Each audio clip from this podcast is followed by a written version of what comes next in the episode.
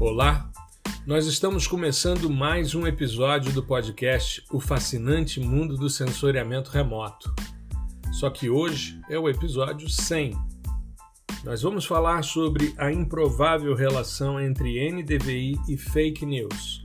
Só que antes de começar, eu queria primeiro agradecer a minha audiência por estar comigo em 100 semanas seguidas. Nós tivemos apenas na primeira semana dois episódios, então a gente pode considerar 100 semanas seguidas. É sempre uma alegria poder gravar um episódio de podcast. É sempre muito legal receber os feedbacks né, da nossa audiência. É sempre muito legal poder pensar temas que são importantes e que trazem contribuições para a comunidade de sensoriamento remoto, as mais variadas possíveis. Esse tema que eu vou apresentar hoje é uma reflexão observando o desempenho de algumas pessoas vinculadas a trabalhos acadêmicos. E eu queria também, antes da gente começar a falar sobre essa questão, eu queria te convidar para hoje você participar comigo às 20 horas, hoje dia 6 de dezembro, às 20 horas, eu vou fazer o webinar Sequestro de Carbono na Amazônia. Eu vou mostrar, além de toda a teoria e de avanços nessas questões, eu vou abordar alguns aspectos relacionados a esse tema do podcast de hoje. Então, é uma complementação desse que é um grande evento, o episódio 100 do podcast. Então, para marcar esse episódio 100, nós fizemos um artigo no blog que saiu hoje cedo. Estamos promovendo esse webinar Sequestro de Carbono na Amazônia às 20 horas. Além disso, nós temos também a abertura da última turma do curso PDI-SL, Processamento de Imagens de Satélites por Softwares Livres. Nós tínhamos encerrado em agosto, mas pensamos em fazer, junto com o lançamento do episódio 100 do podcast, a abertura dessa última turma, tá? Então, dá uma olhadinha no meu site, profgustavobatista.com.br barra PDISL e lá tem todas as informações. Para você que se inscreveu na nossa lista de e-mails, você vai receber as informações ao longo dessa semana a respeito da abertura dessa última turma, tá bom? Bom, por que falar sobre a improvável relação entre NDVI e fake news? Primeiro, é trazer à discussão uma série de reflexões a respeito desse que hoje é um dos índices mais antigos, mais famosos e provavelmente o mais testado no mundo. O NDVI, Índice de Vegetação por Diferença Normalizada, proposto por Russ e colaboradores, é o índice mais testado no mundo todo. Só o primeiro autor, J.W. Russ Jr., ele é citado 8 mil vezes em apenas seis publicações, que são as publicações vinculadas a esse índice. E em 2021, só nesse ano, foram 830 vezes que ele foi citado. É interessante porque Agora, com o advento dos drones, o NDVI volta com muita força. E outro dia, preparando uma aula sobre índices espectrais, eu fui né, reler os originais para poder embasar as minhas reflexões e pensei, bom, eu vou compartilhar isso como um tema extremamente importante. Eu vou compartilhar isso no episódio 100 eu fiquei muito tempo pensando o que, que eu ia fazer para o episódio 100.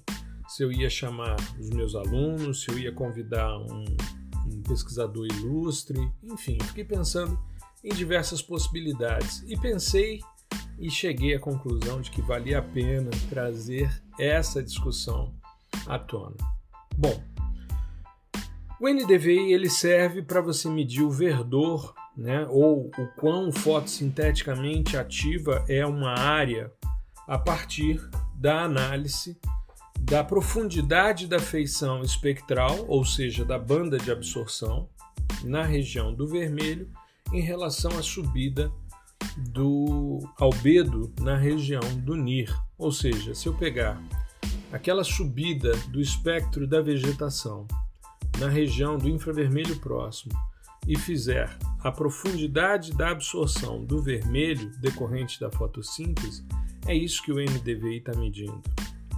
O NDVI igual a zero é quando os valores no NIR no vermelho são praticamente iguais. E ele é um índice, como o próprio nome já diz, proposto por uma diferença normalizada, ou seja, uma diferença dividida por sua soma. Muito bem, é isso que o NDVI quer medir e é assim que ele faz. Muito bem. Todo mundo que cita o NDVI cita o artigo de Russo e colaboradores, um artigo de 1973 no terceiro simpósio de testes com os dados do ERTZ-1.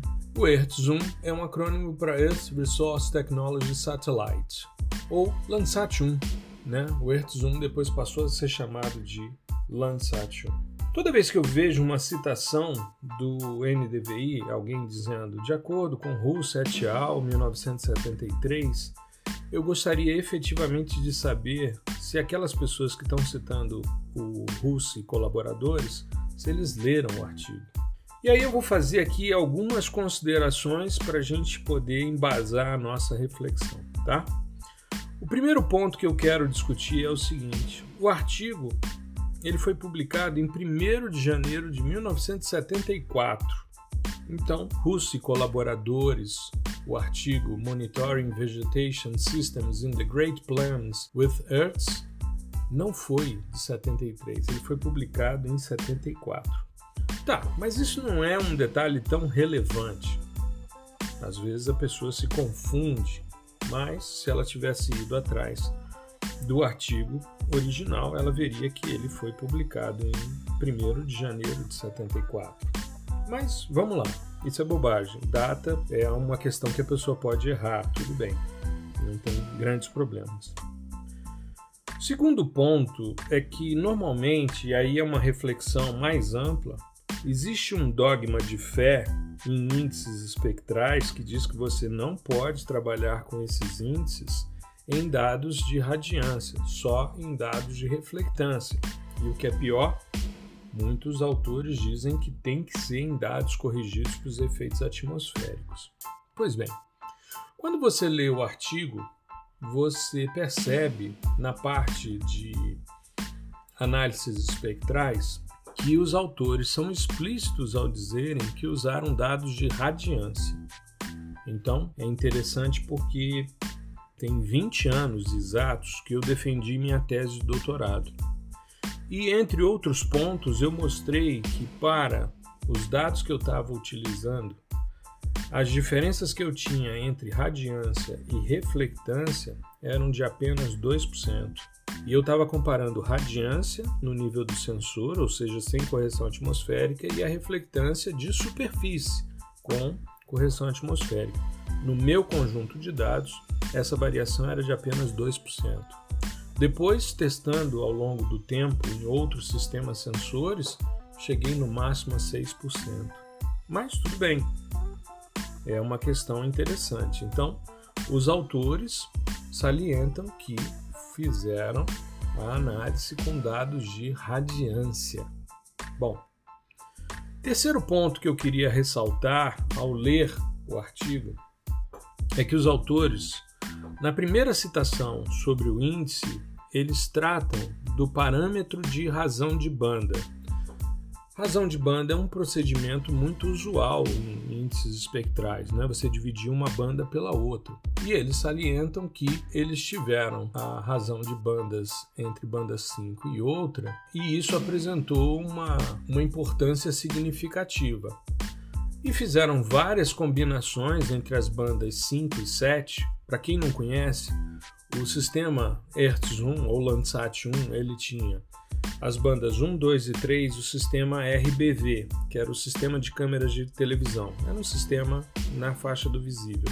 E o MSS, o Multispectral Scanner, ele tinha banda 4, verde, banda 5, vermelho, banda 6, um NIR 1 e banda 7 um NIR 2. Então, se a gente fosse avaliar ali os comprimentos de onda, a banda 4 era de 0,5 a 0,6 micrômetros, a banda 5 de 0,6 a 0,7 micrômetros, a banda 6, ou esse NIR 1, seria 0,7 a 0,8 e a banda 7 de 0,8 a 1,1 micrômetros. Tá? Então eles fizeram essas análises e quando eles apresentam esse parâmetro de razão de bandas, eles discutem que fizeram a diferença das bandas 5 e 7 dividida por sua soma.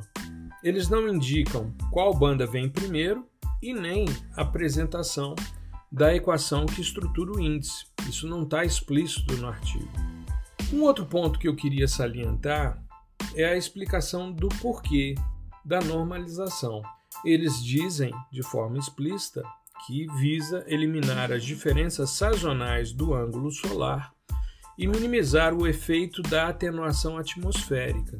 Então, eles estão avaliando as variações ao longo do ano e como eles estão buscando atenuar os efeitos atmosféricos de absorção e de espalhamento, isso justifica o porquê que eles estão utilizando dados de radiância. Aí você começa então a, a perceber que esse artigo de 1974, Russo e colaboradores, a que se atribui a origem do NDVI, ele é uma síntese da parte espectral do Hertz 1 e a relação com a biomassa. Aliás, eles são explícitos que estão avaliando somente a relação com a biomassa, mas nas conclusões eles falam de umidade, de outros parâmetros. Mas enfim. E aí você percebe que esse artigo ele está vinculado a um projeto maior, que é um projeto cujo primeiro relatório de atividades, que foi publicado em abril de 73, que trata de uma discussão mais ampla sobre o monitoramento da, do avanço e do retrocesso do que eles chamam de é, onda, efeito de onda verde da vegetação natural. Isso na, no corredor das grandes planícies, né, as planícies centrais americanas. Esse projeto, também coordenado pelo Russ, pelo J. Russ Jr., e os colaboradores que estão com ele. Os autores são todos pesquisadores do Centro de Sensoriamento Remoto da Texas AM University e eles, é, nesse relatório mais amplo, esse primeiro relatório de pesquisa, que também está disponível uh, no site da NASA, aí eles apresentam um índice de vegetação que eles chamam de R, porque é uma razão, né? eles estão trabalhando com a lógica da, da razão de bandas, mas ele não era chamado de NDVI. O método se baseava numa diferença normalizada pela soma. E nesse relatório de pesquisa, aí eles falam de dados de reflectância. Mas isso não invalida o, a citação dos dados de radiância do artigo de 74 e nem a reflexão da gente poder trabalhar com esse tipo de dado, né, o dado bruto. Pois bem, nos dois documentos, tanto o relatório de pesquisa de 73 como o artigo de 74, os autores, e isso aqui é mais intrigante, eles continuam a construção do índice de vegetação. E eles consideram que para evitar valores negativos do parâmetro de razão de banda, e a possibilidade de que a variância da razão seja proporcional aos valores médios, eles propõem um índice de vegetação transformada, o TVI, ou Transformed Vegetation Index. Aí sim, eles fazem a proposição de um índice que é o que eles vão discutir ao longo de todo o relatório e vão validar com uma série de parâmetros, que é o TVI, ou Transformed Vegetation Index, ou índice de vegetação transformada, que é o que? É o índice R, que é o conhecido NDVI, que é a banda 7 menos a banda 5 dividido pela banda 7 mais a banda 5. Isso somado a meio e o índice transformado é a raiz quadrada disso tudo. Ou seja, o TVI é raiz quadrada de NDVI mais meio.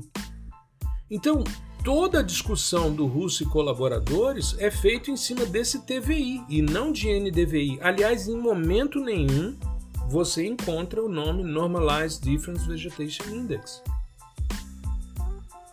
Em momento nenhum.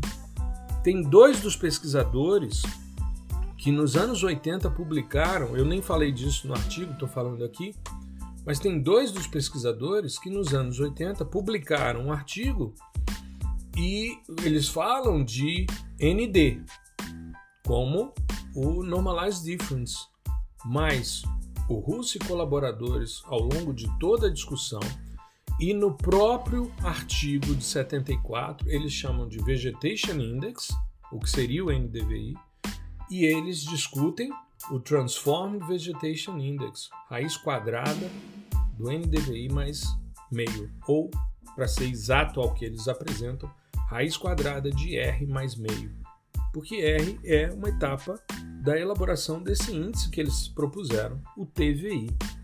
E aí a gente continua avaliando e percebe que, porque na internet você encontra o, o contrato entre os pesquisadores desse Centro de Sensoriamento Remoto e o Goddard Space Flight Center, você encontra o relatório inicial, que é esse primeiro relatório, e você encontra o relatório final, além do artigo de 74. No relatório final, que é publicado em novembro de 74, então o artigo sai em janeiro, o relatório final em novembro.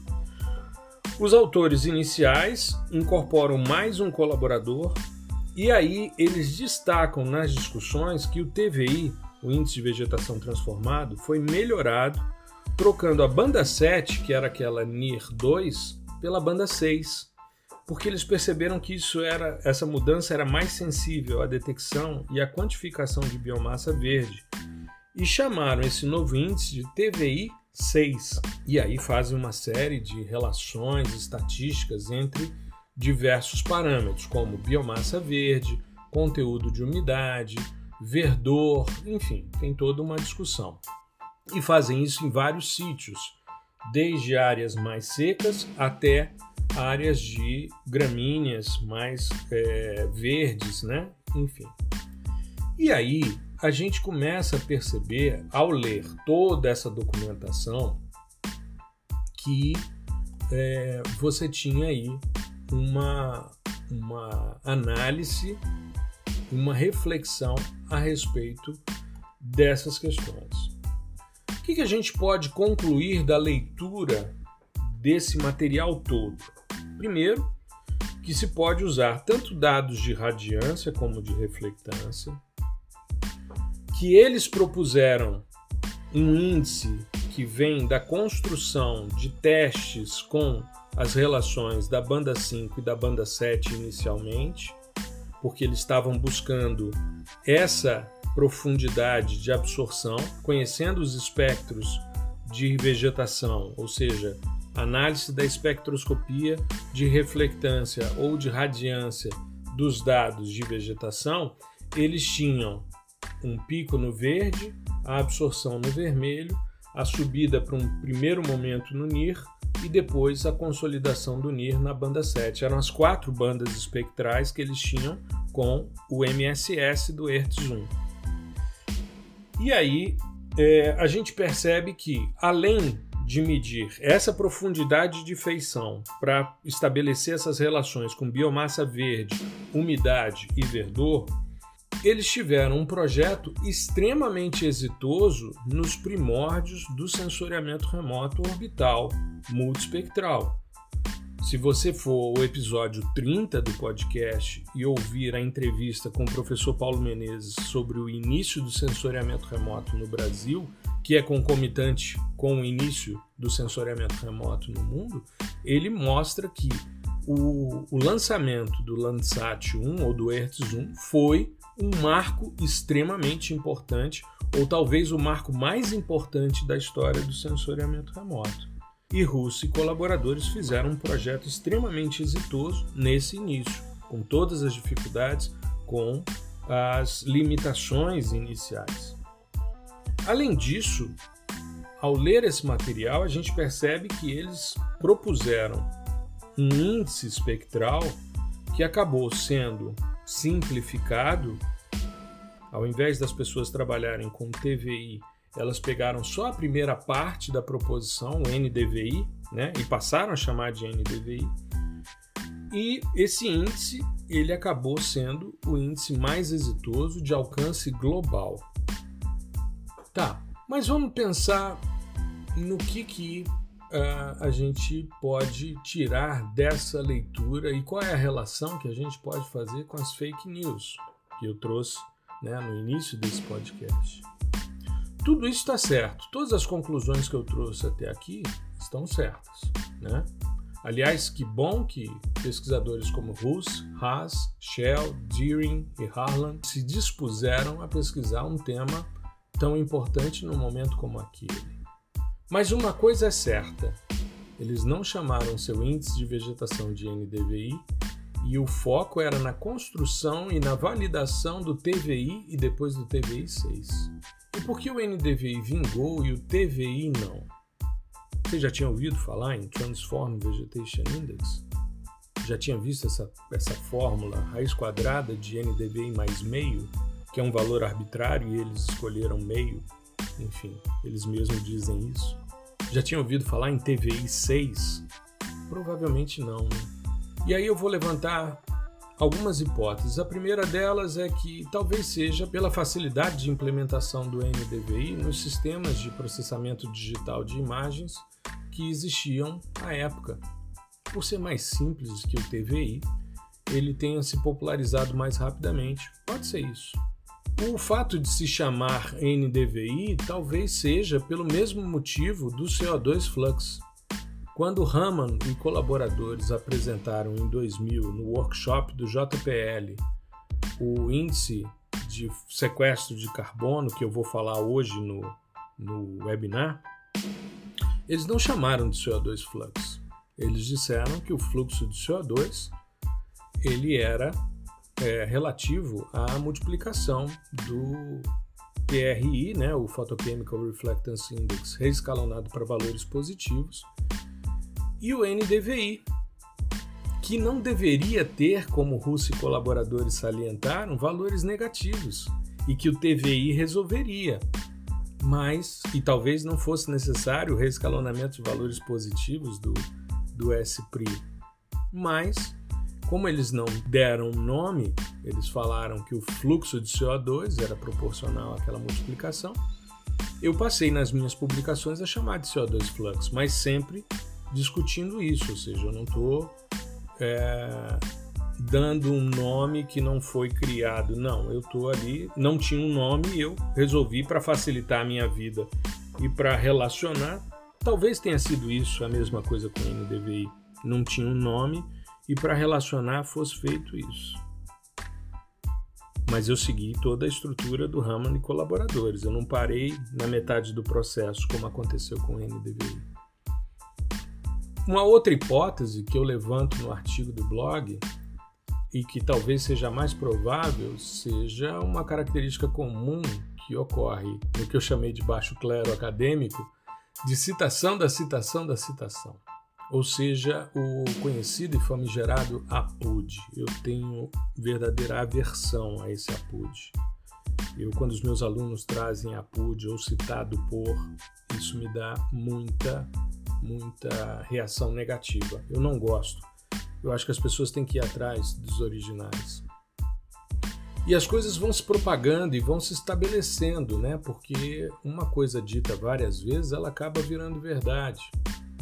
E muitas vezes vão perdendo até o propósito original. Eu já falei disso aqui no podcast. O fato, por exemplo, do processo de fusão inicialmente ser para integração de dados, depois passou a ser só pan sharpening. A gente já falou sobre isso num outro episódio. Mas é interessante porque cada vez mais as pessoas param de ter ideias próprias porque se apropriam daquilo que os outros falam e saem divulgando, muitas vezes, sem a preocupação de ir às fontes originais, se aprofundar, né? fazer reflexões sobre o que leram e produziram, ou produzir algo efetivamente autoral. E o problema todo é porque isso em ciência tem um desdobramento terrível, né? Até porque muitas vezes a pessoa lê ali um parágrafo tira aquilo de contexto e faz uma interpretação completamente equivocada. Eu me lembro uma vez, lendo um, um determinado documento, um amigo veio discutir comigo um parágrafo para embasar o seu raciocínio. E eu peguei o texto e mostrei para ele que dois parágrafos antes o autor contrariava o raciocínio dele, mas não contradizia por aquele parágrafo, é porque ele lido fora de contexto não fazia sentido, ou até fazia para justificar aquilo que ele queria defender. Então, é importante a gente ter essa essa questão porque não só em ciência isso pode ter desdobramentos complicados, mas implicações para a vida, né? Porque o fato da gente encurtar os caminhos limita a nossa capacidade de pensar. E sem essa capacidade, né, tudo que a gente fala ou escreve acaba sendo, como eu coloquei também no blog, uma compilação, né, um, um requentado do que foi dito pelos que nos antecederam, os que vieram antes de nós. Mas o problema todo é que a gente vai perdendo a noção de que as ideias não são nossas e a gente acaba de certa forma, tão acostumado a nos apropriar do que os outros disseram que esse limite ele acaba sendo suavizado e até mesmo despercebido. E isso pode explicar algo que a gente tem, e eu acho que todos os professores que estão me ouvindo agora, orientadores, devem concordar. E isso pode explicar a dificuldade cada vez maior de as pessoas escreverem trabalhos de conclusão de curso, dissertações, teses e até mesmo artigos. Nesses momentos, você é normalmente convocado a apresentar algo autoral e não dá para você simplesmente reescrever com outras palavras o que outros disseram, porque isso é requentar. E é por isso que é tão difícil fazer produção científica de qualidade, de se posicionar diante de uma banca, de um orientador criterioso, de avaliadores de nossos artigos. Como normalmente são pessoas mais maduras e com maior espectro de leitura, eles percebem facilmente o que não é autoral. E se nós nos acostumamos em achar que reescrever o que o outro disse ou pegar uma resenha, por exemplo, né? às vezes você se depara, tem um livro grande que você quer ler, mas ele é muito longo, muito complexo, e aí você vai atrás da resenha dele e aí você fica com a interpretação de quem escreveu a resenha.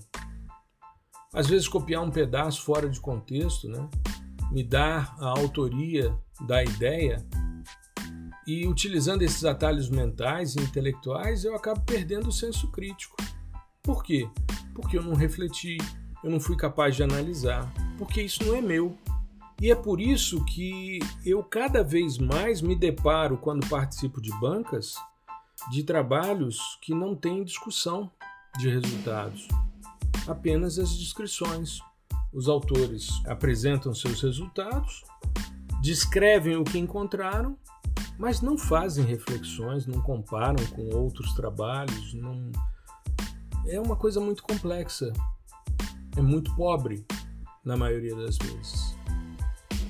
E esse é o mesmo atalho mental que é usado nas fake news. Porque dá trabalho você criticar a realidade, procurar as fontes, analisar, né? criticar de forma é, eficiente, saber se é confiável. E o fenômeno da internet facilitou imensamente o hábito de ecoar as ideias dos outros sem essa preocupação com as fontes. Isso é fato. Então, quando você pega um artigo e você cita algo que está naquele artigo sem ter lido o original, é como se você estivesse pegando uma matéria de um grupo de WhatsApp e citando aquilo dali como se fosse verdade, sem ir atrás da fonte. Eu vou dizer um negócio para você que para mim fez muito sentido. Quando eu fiz o mestrado, isso nos anos 90, existia um sistema nas universidades, nas bibliotecas de universidade chamado Comute e a gente ia atrás do Comute e dizia: eu preciso de um artigo tal, publicado em tal periódico no ano tal. E a biblioteca entrava num sistema de bibliotecas e solicitava quem tinha aquele artigo e aquilo era mandado numa cópia Xerox, né? Era feita uma, uma cópia e aquilo chegava para você. Eu recebi artigos importantes para minha dissertação seis meses depois de tê-la defendido. Demorava demais para as pessoas encontrarem, compartilharem né, e chegar até o solicitante aquele artigo. Hoje, com a internet, você tem o um mundo às suas mãos. Você precisa só filtrar o que presta do que não presta. Mas isso é um trabalho complexo. Então, a minha sugestão é: beba sempre nas fontes certas. Aliás, todas as referências que eu citei no blog estão nas referências lá com os links. Você pode baixar tudo e ler. Tá? Então, assim, é importante que a gente tenha compreensão e busque o artigo original e não a citação da citação. Então, eu acho que com isso, eu acho que a gente faz uma análise da improvável relação entre o NDVI e as fake news. Eu espero que tenha sido legal para você. Eu espero que hoje você assista o nosso webinar Sequestro de Carbono na Amazônia. Vou mostrar um artigo, vou mostrar a teoria, as pesquisas e como a gente pode avançar e que tipo de critérios a gente precisa trazer. E eu pretendo, sempre que possível, trazer à luz essas reflexões a respeito da elaboração de trabalhos acadêmicos, né, da seriedade com que a gente deve trabalhar para produzir ciência de qualidade, para sempre embasar as reflexões com um nível de senso crítico muito grande, tá? E não se esqueça, estão abertas as inscrições para a última turma de 2021 do curso PDI-SL, Processamento de Imagens de Satélites por Softwares Livres, tá certo? É só você entrar no site profgustavobaptista.com.br barra PDISL e ver tudo a respeito do curso tá bom? Espero que tenha sido uma reflexão interessante para que a gente possa avançar cada vez mais e agradecer a você que nos acompanha nesses 100 episódios e que venham mais 100, 200, 300 episódios, quantos eu ainda aguentar. Tá legal? Uma boa semana para você, fique bem, se vacine para logo voltarmos a uma normalidade e que tenhamos sempre senso crítico nas nossas análises. Tá legal? Um grande abraço!